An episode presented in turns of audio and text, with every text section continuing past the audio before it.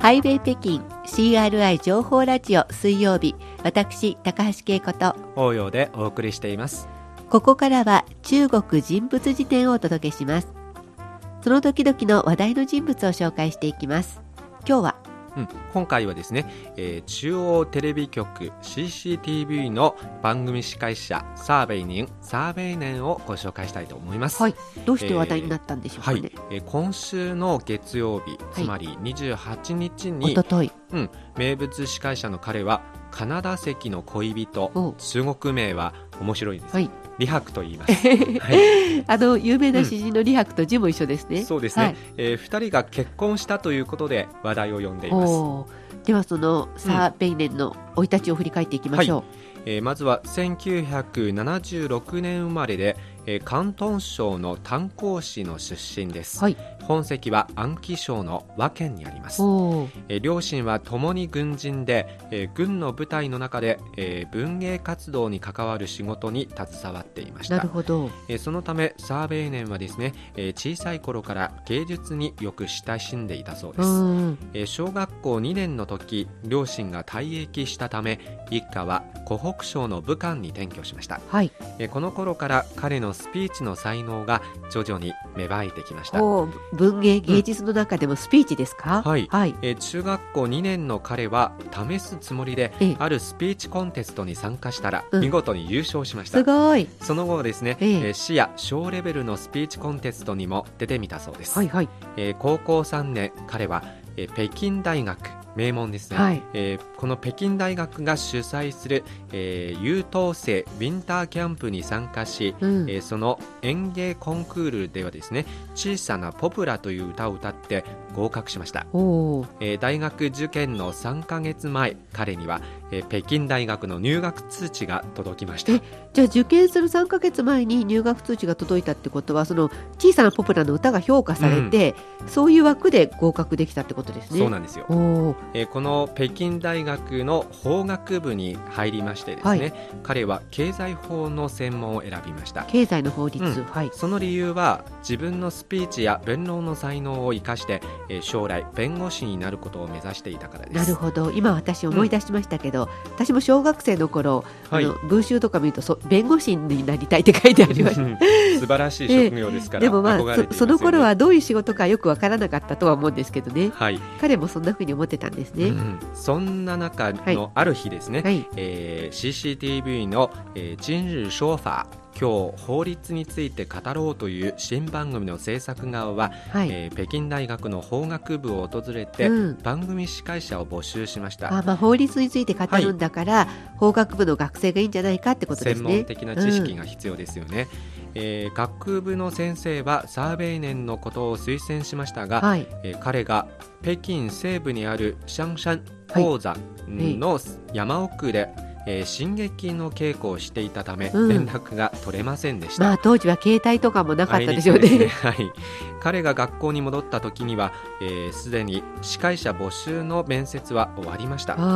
えー、しかし制作側が、えー、学校を離れる前に彼のために電話番号を残してくれました、えー、じゃあちょっと気にはなってたんですかね、はい、再三通帳した彼はようやく勇気を出して学校の公衆電話で連絡してみました、うん。これは彼の運命を変える一本の電話でしたね。そしてその後どうなったかは音楽を挟んでまたご紹介していきたいと思います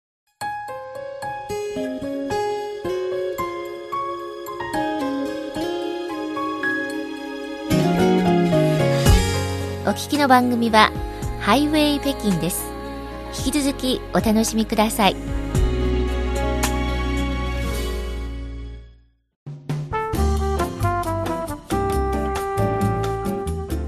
ハイウェイ北京 CRI 情報ラジオ水曜日中国人物辞典をお届けしています。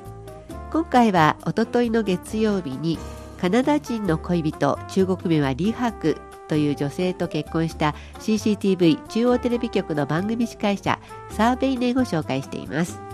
さて前半は運よく北京大学の学生の時に CCTV の今日法律について語ろうというスタッフに電話をしたというところまで聞きましたけど、はい、これでそのチームに入れたんですか、そうですね。それで面接を受けて、はい、まあ、CCTV の番組制作チームに選ばれましたね。およかったですね、はい、しかし彼を待っていたのは決して順風満帆な道ではありませんでした。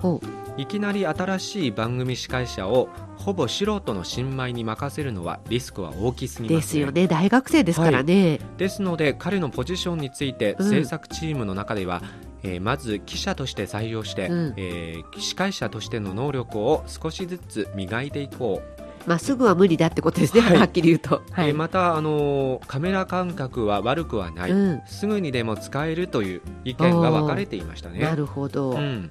こんな中ではですね、えー、大きなプレッシャーに押されて、うん、彼は、えー、毎日朝早くから学校を出て、えー、CCTV のスタジオに駆けつけて、えー、夜の9時頃まで収録するという日々をずっと送っていたそうです。やがてその努力が開花してですね新しいスタイルの番組が人々から注目を集めると同時に彼も全国的に名を知られるようになりました。よかったですね、うんその後はですね彼は2011年の「我们有一套我々には切り札がある」はい、2012年の「夢想合唱团ドリーム合唱団、うん、えー、そして2013年の「出彩中国人アメージング・チャイニーズ」などの人気番組の司会を担当し、はい、好評を博しています。なんか番組のタイトル聞いただけでどれも面白そうな感じですね、うん、またですね2012年の CCTV の年末恒例の年越し番組「春節の夕べ」で初登場するなど、えー、CCTV の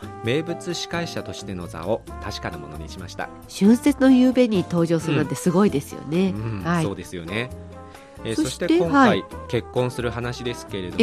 ーえー、28日の昼ごろ、うん、あるネットユーザーが、えー、このサーベイネンと、えー、恋人のリサさん、はい、えー、中国名は冒頭で言いましたが、リハックと呼ばれているんですけれども。なんでこんな昔の詩人と同じ名前にしたんですかね、はい、実はですねこれは中国のバラエティ番組で、えー、リハックの詩を読んだことがあるのでカナダ人の彼女が、はい。はい、えー、それ以来人々にリハックと呼ばれるようになったということです、ね、じゃあ私の中国名もリハックにしちゃおうってことなんですね、うん、そうなんですよね、ね、えー、そしてあの2人が28日に、えー、役所で、えー、結婚証明書を持って一緒に撮ったツーショット写真が中国版ツイッター、はい、ウェイボーの方にアップされました、まあ、つまり結婚しましたよってことを皆さんにお披露目したわけですね、うん、そうですね、えー、報道によりますと、えー、サーベイネンが北京大学の入学通知をもらった日は、はい、3月28日だったのでなるほど。彼はいつもあのこの日は自分の人生にとって一番大事な日と言っています、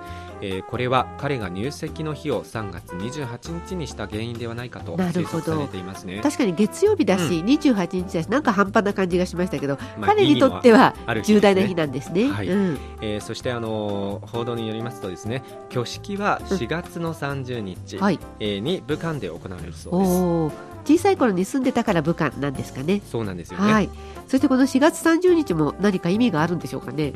まあ詳しくはこれからの楽しみです、ね、そうですね。さて今回の中国人物辞典おととい結婚を発表しました CCTV 中央テレビ局の番組司会者サーベイネンをご紹介しました。そしてこの中国人物辞典なんですが、えー、皆さんに可愛がっていただきましたけど今日でひとまず終了ということですね、はい、はい、次回からは水曜日1時間目は劉英アナが担当します、うん、この時間は劉英アナのドクターリュウのお悩み相談室をお届けします。かっこいい名前ですよね、はい、若者の日中の若者の悩みを解決していこうというコーナーですので、こちらもどうぞお楽しみに。はい、今日まで中国人物辞典可愛がっていただいてありがとうございました。ありがとうございました。